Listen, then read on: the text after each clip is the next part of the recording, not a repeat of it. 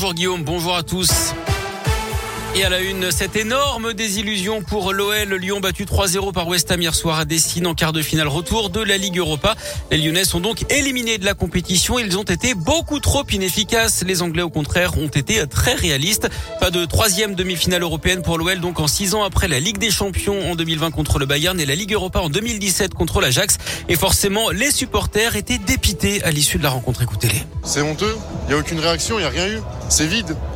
On prend le premier, on s'arrête de jouer, on prend le deuxième, on baisse la tête. On n'a pas une équipe actuellement, on a des pleureuses. On comprend plus quoi, il se passe rien, c'est le néant, c'est euh, on fait aller 15-20 bonnes minutes. Il y a une superbe ambiance comme on a l'histoire de gros matchs de, euh, de Coupe d'Europe.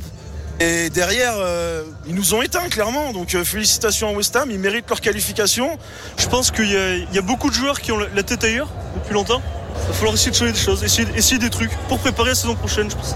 les supporters en colère ont d'ailleurs tenté d'envahir la pelouse au coup de sifflet final. Certains d'entre eux, en tout cas, des pétards et des fumigènes ont éclaté. Les forces de l'ordre sont intervenues pour ramener le calme en compagnie des stadiers. La vidéo est à retrouver sur radioscoop.com.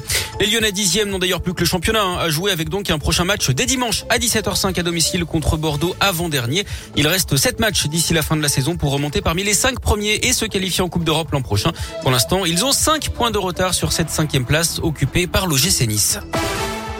L'actu, c'est aussi euh, ces 30 ans de réclusion requis pour un meurtre barbare à Lyon dans le quartier de la Croix-Rousse. Trois migrants algériens étaient accusés du meurtre d'un de leurs compatriotes en 2019 dans un appartement.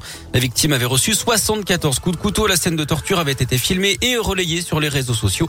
Alcoolisés, drogués et sous médicaments, les accusés avaient invoqué un vol de téléphone et une agression sexuelle comme origine du différent. Le verdict est attendu ce vendredi.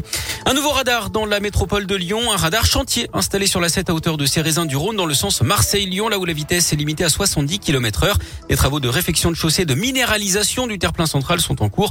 En gros, c'est pour enlever la végétation. Le radar devrait rester en place jusqu'à la fin des travaux prévus au mois de juin.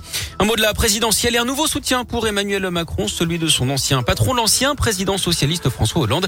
Il appelle les Français à voter pour le président sortant au nom de la cohésion de la France et de son avenir européen. Mardi, c'est déjà un autre président, un autre ancien président Nicolas Sarkozy qui avait soutenu Emmanuel Macron, le seul en situation d'agir selon lui.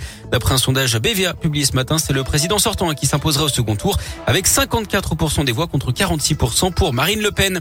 Un beau succès pour le salon de l'auto à Lyon. 65 000 visiteurs accueillis pendant 5 jours à Eurexpo. Une fréquentation en hausse de 5% par rapport à la précédente édition en 2019 et 1850 véhicules vendus. Un salon qui mettait en avant cette année les véhicules électriques. Et puis on termine avec euh, du sport et du rugby. Huitième de, de finale de Challenge Cup. Ce soir, le Loup reçoit les Anglais de Worcester. Coup d'envoi à 21h au stade de Gerland.